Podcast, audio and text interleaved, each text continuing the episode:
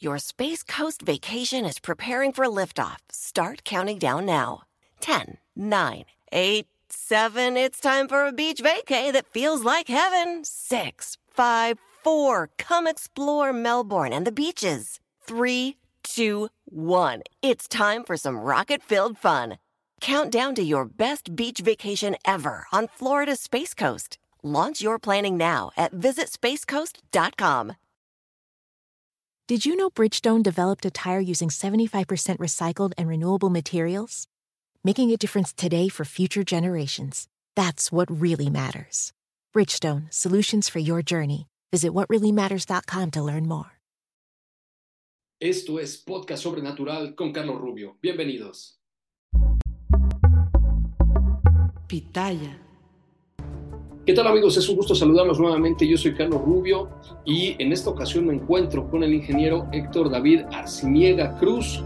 Él es ingeniero en electrónica y computación, conferencista, editor y actualmente es secretario nacional de, perdón, secretario general del Centro Mexicano de Sindonología, de un grupo interdisciplinario de expertos, de profesionistas que se han dedicado los últimos cuatro, eh, las últimas cuatro décadas a analizar y a estudiar los pormenores de la sábana santa, de, de, la, de, esta, de esta pieza arqueológica que se considera eh, como una verdadera reliquia de la pasión de Jesucristo y que bueno, pues el día de hoy nos va a estar platicando los pormenores y los detalles justamente de, de esta pieza tan interesante que ha despertado mucha polémica en, las últimas décadas, sobre todo de los años 80 para acá, con los análisis científicos que se le han estado realizando, eh, y que bueno, eh, por, por otro lado, tenemos la certeza de que la ciencia no ha podido realmente explicar qué es lo que está sucediendo con, con esta llamada sábana santa. Mi estimado Héctor, es un gusto saludarte, muchas gracias por acompañarnos. ¿Qué tal, Carlos? Muy buenas tardes. Gracias por, por esta invitación. Eh, queremos estar seguros de que esta sea también una forma de poner sobre la mesa lo que se sabe, lo que está pendiente, pero sobre todo para que sigamos descubriendo lo interesante que es esta pieza y lo apasionante que es su estudio. Excelente. Pues, mi estimado eh, Héctor, ¿qué tal si empezamos? Porque me platiques un poquito de qué es lo que podemos ver o qué es lo que los científicos han logrado ver en esa en esa tela? ¿Por qué es que ha causado tal conmoción en el, en el mundo científico? Eh, ¿Por qué algunos creyentes creen que es la tela con que fue cubierto Jesucristo? Otros dicen que no, que es medieval, en fin. Pero en general, ¿qué es lo que podemos ver en esa tela? Sí, muy bien este, eh, preguntado, porque es cierto, o sea, eh, la sábana santa podría pasar como cualquier eh, lienzo que se dice que perteneció a Jesucristo, o sea, hay muchas reliquias en Europa principalmente que se dice a través de la tradición, que se cuenta que estuvieron en contacto con eh, Jesucristo. Hay clavos, hay restos de la cruz, hay incluso una como camisola que se, se presume que fue de él. En fin, eh, la cuestión de las reliquias proliferaron en la Edad Media, ciertamente, pero no por una cuestión comercial como muchos quieren hacerlo, sino sobre todo por una cuestión de fe. Y en ese sentido, entonces, la sábana santa, por tradición, se decía que era el lienzo que estuvo sobre el, el cuerpo de Cristo el momento de estar en el sepulcro y, por lo tanto, en su resurrección.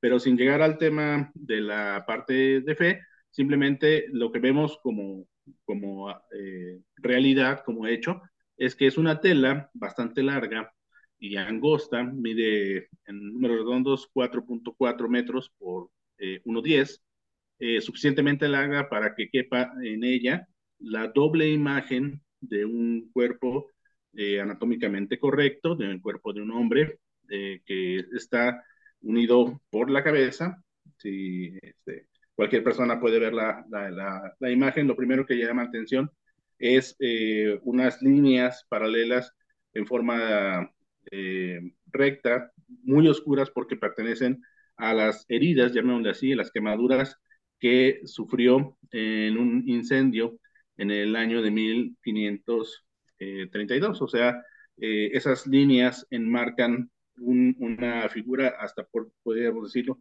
fantasmal, por lo tenue que está en el color, pero aparte de esas dos, que es la imagen, que la que nos llama más la atención, y las quemaduras, también hay manchas de agua cuando se trató de apagar ese incendio, cuando se apagó el incendio y, eh, la reliquia recibió el agua en, la, la, camarilla en, donde estaba guardada y sobre todo lo que pertenece y lo que sigue dándole eh, materia de estudio a los, científicos es las manchas de sangre. Sangre que, que corroboran, digamos, eh, todos y cada uno de los eh, relatos del Evangelio, de las heridas que debió sufrir Jesucristo. No hay una de más, no hay, no hay una que falte, o sea, trae eh, incluso este, una pátina de sangre como la que habría sufrido en el huerto de Getsemaní, lo que se llama la hematoidrosis, pero sobre todo las más visibles son las manchas de, golpes que, corresponden a los flagrum romanos de, del siglo I y que están cubriendo toda la parte del cuerpo, todo el cuerpo, sobre todo la parte de la espalda, donde son más visibles, la, espalda, la, la, región glútea, hasta las pantorrillas se nota este, los flagelos. En la nuca se ven incluso las huellas y los reguerillos de sangre corresponden a un casquete de espinas, una corona de espinas que le cubría toda la parte del cráneo. Y en el rostro están eh, correctamente reguerillos de sangre en los lugares en donde se esperaría, eh, o mejor dicho, donde se ha descubierto que son eh, las arterias y las venas del cráneo. Tiene, eh, se nota un poco más hinchado el lado derecho de su rostro, quiere decir que tiene el tabique un poquito desviado, lo que corresponde con el golpe que el Evangelio dice que recibió y que le pudo haber desviado un poco la nariz, y sobre todo las huellas de los clavos que aparecen eh, curiosamente o notoriamente en, a la altura de las muñecas, en los brazos, y la huella de los, del clavo, un solo clavo, en los pies. El pie derecho está bien plantado en la tela y el pie izquierdo se ve solamente la parte del talón porque se entiende, y eso evidencia, que estuvo sobre el pie derecho y, los dos con un solo clavo. Y por último, la lanzada eh, que nos narra el Evangelio de San Juan, está eh, en el costado derecho, entre la quinta y, el quinto y sexto eh, costilla, en el quinto espacio intercostal, y que corresponde por la abertura al tamaño real que, en excavaciones se ha encontrado, que eran las, las puntas de lanza del ejército romano. Así es que todas y cada una de las heridas que el Evangelio narra sobre Jesucristo, eh, el Jesucristo histórico, están plasmadas en la sábana santa. Entonces, a, a ver, eh, quiero entender, estimado doctor, que lo, que lo que estamos viendo en esta pantalla para los amigos que nos están escuchando nada más, eh, pueden verse claramente como que varios triángulos al, a lo largo de la tela, como bien nos decías, como, como cuando uno acerca eh, un, un, el encendedor o una vela a una hoja de papel y, y se empieza a quemar las orillitas como, como de forma pues, bastante irregular. Así hay varios triángulos repartidos en toda la tela. Eh, esto, estos triángulos me dices que es porque estuvo expuesta a un incendio. Es correcto. De hecho, en la historia de la Sábana Santa se cuentan por lo menos tres grandes incendios, pero este fue uno de los que dejó más huella porque estaba encerrada en una especie de, de caja cúbica, un relicario ah. cúbico, eh, que tenía aristas de plata. Entonces, el, el incendio pues, eh, en la capilla de Chambéry en 1532 eh, estuvo a punto de destruir la reliquia y, eh, sin embargo, el calor fue tan intenso, imagínate, para fundir la plata, que una gota habría caído sobre la tela quemando esas partes. Y eh, después, cuando la ya después obviamente apagado el incendio y, y al retirar la, de, de, de, su relicario, se dieron cuenta que la, la, gota había penetrado y quemado lo que corresponde a los hombros de la, de la, imagen, pero afortunadamente no se quemó nada más, le sirvió muy estrechamente, pero le sirvió de marco. Y lo que estamos viendo son esos 16 triangulitos que son simétricamente porque la sábana se doblaba eh, sobre sí misma plegada en 48 pliegues. Entonces, con el que, en la quemazón de una, de una esquinita se hicieron esos triángulos simétricos. Haz de cuenta como el papel picado que, que hacemos en, en tiempo de, de, muertos, ¿no? Ahora, ¿por qué vemos un lado a, a, un, una figura de, de, de, una persona que presumiblemente sería Cristo de frente y, y por qué del otro lado lo vemos de espaldas? Did you know Bridgestone developed a tire using 75% recycled and renewable materials? Making a difference today for future generations. That's what really matters. Bridgestone, solutions for your journey. Visit whatreallymatters.com to learn more. Exactamente. Mm, eh, el Evangelio de San Juan nos dice nada más que, muy así someramente, que lo enterraron conforme hacían los judíos y esto implicaba lavar el cuerpo ceremoniosamente y envolverlo en vendas o en una tela, en este caso. Y lo que hacían era, eh, lavaban el cuerpo en un espacio aparte, después sobre el sepulcro colocaban la mitad de esta tela, eh, desenrollaban, te digo que es una tela muy larga, de cuatro metros, la primera parte, digamos, y luego colocaban el cuerpo y sobre la cabeza le daban la vuelta para ponerlo eh, y cubrirlo. Lo normal era que, que, se continuaran y, y eh, flejaran, por llamarle así, aseguraran más el cuerpo, eh, la, este, la, tela al cuerpo, con vendas, este, pero probablemente ese ya no fue el caso de Jesús, porque justamente eh, esto también es evidencia de que en la tradición judía el que había, el que, el que muere, porque todavía es una tradición que, que, que guardan, el que muere de una muerte violenta, este, buscan la forma de que todos los lienzos que tuvieron contacto con la sangre de, de, del muerto, del difunto, se entierren con él. Entonces es una especie de, de, de primera orden, ¿no? Entonces no se lava el cuerpo, tal como está, se, se, entiende que nada más colocaron la tela, el cuerpo, lo taparon y pues cerraron y se fueron, ¿no? Prácticamente. Entonces, en la tela, lo sorprendente o lo que la ciencia sí puede asegurar es que los coágulos que están ahí corresponden a, te digo, no solamente a los lugares donde efectivamente las venas y las arterias eh, eh, arrojan el, paso de, la sangre, sino que además las, las costras, llamémoslo así, los, los, este, los coágulos, están todavía pegadas a la tela, como lo esperaríamos de, de cualquier este, flujo de sangre, o sea, impregnan completamente, hay capilaridad, hay este, eh, y, y, se ha estudiado esa, esa, sangre para saber que es sangre humana y que efectivamente están en los lugares, te digo, donde corresponden a las heridas que el Evangelio lo menciona. Entonces, okay. sobre la imagen, mejor dicho, sobre, la, sobre las, los coágulos de sangre, entonces se imprimió esa imagen. ¿Cómo se imprimió? Todavía no, no sabemos, ¿verdad? Yo no sabemos en el sentido de que no, nadie la ha podido reproducir exactamente igual. Hay muchas teorías, pero pues obviamente ninguno ha, ha, ha dado todavía con un resultado exactamente igual. Sí, a, a, eso es lo que, lo que quería preguntarte ahora, porque si supuestamente esto es una pintura, eh, me llama mucho la atención lo que dijiste hace un momento, porque decías que la, las marcas de los clavos en la sábana más o menos están como que a la altura de las muñecas, ¿cierto? Pero, es correcto.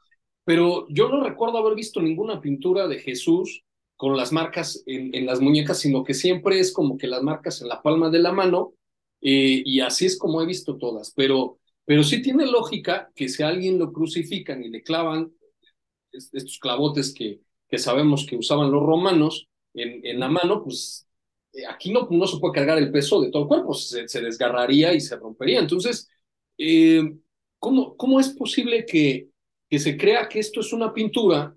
Y, y ya me dirás ahorita, para empezar, si se ha encontrado pintura ahí en los análisis científicos que se le han hecho, pero ¿cómo alguien en la Edad Media podría saber ese tipo de detalles eh, que, que no se encuentran en ninguna otra pintura de la época, ni anteriores ni posteriores? Porque todavía hasta el día de hoy la mayoría de las pinturas o, o cuadros o, o, imágenes que se hacen por computadora de Jesús tiene las marcas en las manos y, y cosas que, que quizá pues no serían como tan, tan realistas, ¿no?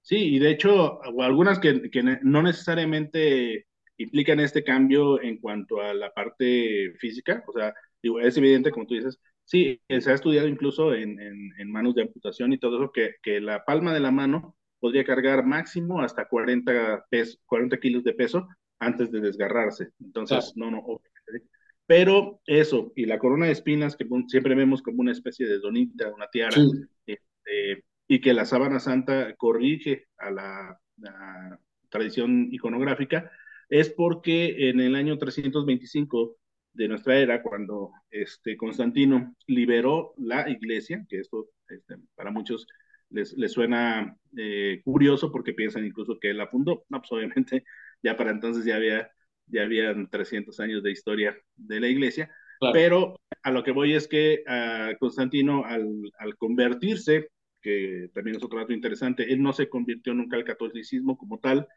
eh, y al cristianismo sí, pero casi al final de su vida, estamos hablando del año 339, o sea, lo que él hizo fue liberar la iglesia por un, una especie de, de, pues, ¿cómo le llamemos?, de recompensa gracias a que el Dios de los cristianos le había permitido hacerse emperador.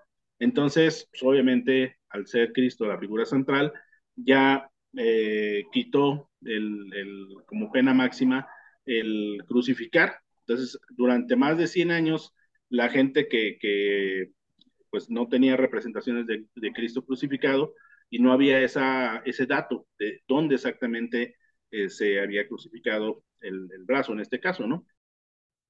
Recuerda que puedes descargar todos los episodios de Podcast Sobrenatural con Carlos Rubio en todas las plataformas digitales. Síguenos en las redes sociales y encuéntranos en carlosrubiosobrenatural.com. Eh, otra confusión es porque en el, en el Evangelio, de, cuando le preguntan a Jesús de que por qué sus discípulos no se lavan las manos antes de comer, hay que recordar que para el judío la mano es desde la punta de los dedos hasta el codo. Esas okay. eran las, las abluciones que hacía eh, el judío antes de, para purificarse, antes de tomar los alimentos, ¿no? Entonces, a eso se refiere el Evangelio y por lo cual entonces queda muy inexacto, pero queda correcto, o sea, cuando dice mis manos y mis pies han, han traspasado, pues también se refiere a la parte de la muñeca. ¿Por qué es ahí? Curiosamente, la sábana santa fue la que nos dio la pista, y porque este espacio que le llaman el espacio libre, libre de Stott, o sea, donde los eh, dos huesos del brazo se convierten en los cinco, los cinco dedos, entonces se forma una especie de embudo natural y un clavo, un fierro atravesando aquí, forma un anclaje que puede aguantar más de 80, más de 90, 95 kilos de tracción sin, sin que se caiga, ¿no? Entonces, curiosamente, la, la sábana santa es la que nos ha arrojado luz sobre la forma de la crucifixión de eh, los primeros siglos. Ok, eh, pero entonces, eh, Héctor, es, está pintado, ahí eh, hay, una, hay una figura humana eh, pintada, o a alguien se le ocurrió, ya después platicaremos sobre el tema de la Edad Media y por qué mucha gente cree que es de, de esa época, pero eh, quiero saber si con los análisis que se le han hecho por microscopio, etcétera, Ajá. se ha encontrado pintura, si a alguien, es decir, alguien se le ocurrió pintarla como para hacer alguna broma o... Yo, yo te diría que si, si alguien hubiera apostado, sobre todo estamos hablando, fíjate, el, el Renacimiento se caracterizó por dar, volverle a dar esa, esa presencia, digamos, a, la naturaleza, ¿no? Se pintaban bodegones y, y cosas, y retratos muy, muy fieles. Entonces, como retrato de Jesús, no hubiera pasado en, en la Edad Media. Hasta el, el, el, rostro que Leonardo da Vinci, por ejemplo, que al que no le atribuyen, por su genialidad de otras, en otras ramas de la, del saber, eh, le atribuyen que él pudo haber hecho la, la sábana santa. Este, eh, su, él mismo que pintó un rostro de Jesús mucho más lícito, más, más este, eh, idílico, llamémosle, eh, pues no, no, no se hubiera atrevido a hacer esta pintura tan fantasmagórica, tan falta de, de detalle, claro. y decir que era el rostro de Jesús, ¿no?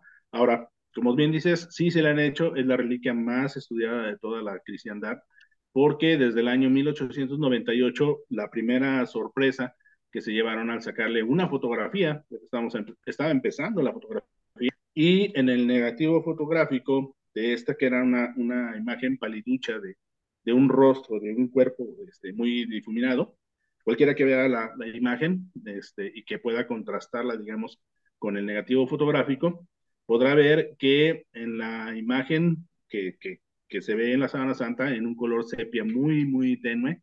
Eh, eh, hay muy pocos detalles, pero en el negativo fotográfico em, este, se ve incluso este, detalles de, la, del, del, tejido, del, del cuerpo, eh, detalles del rostro, que nos hacen entender que, en primer lugar, nadie se le, se le habría ocurrido pintar en negativo. O sea, no es un negativo fotográfico en cuanto a que no tiene baños de ninguna emulsión eh, fotosensible, no hay huellas de ninguna preparación, ni para recibir este, digo, la posibilidad de ser un negativo fotográfico, menos tampoco para preparar una pintura, porque sigue siendo una tela, eh, es una tela de lino.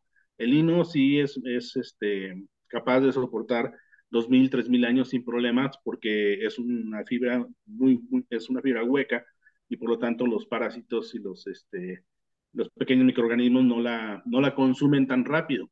Sin embargo, todo lo que está arriba de ella, ¿verdad? en la tela, sí puede propiciar que, que se deteriore. Y sin embargo, entonces, el, lo curioso no es este, la tela en cuanto a, a, a, a, su material, sino a lo que tiene en ella. Es decir, eh, no hay rastros de pintura que formen la imagen, es decir, no está pintada. ¿Por qué? Porque cualquier pintura tú te acercas lo suficiente y ves la direccionalidad de, o sea, de dónde empieza y dónde termina el trazo del pintor, del pincel, pues. Entonces, uh -huh. se nota luego, luego, y aparte lo que decíamos de la capilaridad, o sea, para que una, una, un hilo de una tela donde se pintó se vea rojo, bueno, pues se tuvo que haber absorbido y toda la, la el, el, hilillo, digamos, esa, esa fibra, debería estar en rojo. Sin embargo, la sábana santa presenta lo que llamamos, le, le, científicamente se le llama deshidratación de la celulosa u oxidación de la celulosa, que no es otra cosa que cuando se somete a un calor muy intenso, este, como tú decías, si tú pasas un, una plancha o acercas una flama a una hoja de papel o a un lienzo blanco, el calor de una plancha lo, lo, lo achicharra, lo quema, lo, lo cambia, lo hace cambiar de color. Entonces, aquí lo que pasa es que cada fibrilla tiene pequeñas manchas, pequeños eh, toques de esa decoloración, de esa oxidación de la celulosa misma de, la fibra, pero estamos hablando del de tamaño de 2 micras. Para que nos demos una idea, el cabello humano tiene 100 micras de espesor. O sea, estamos hablando de una manchita pequeña en, en cada, en cada eh, fibra de la tela y en donde hay muchas de estas manchitas, de estas quemaduras, entonces es donde eh, de lejos se ve una mancha que forma la imagen de la sábana santa, bueno, la imagen del hombre de la sábana santa. NetCredit is here to say yes to a personal loan or line of credit when other lenders say no. Apply in minutes and get a decision as soon as the same day. If approved, applications are typically funded the next business day or sooner. Loans offered by NetCredit or lending partner banks and serviced by NetCredit. Application subject to review and approval. Learn more at netcredit.com slash partner. NetCredit. Credit to the people.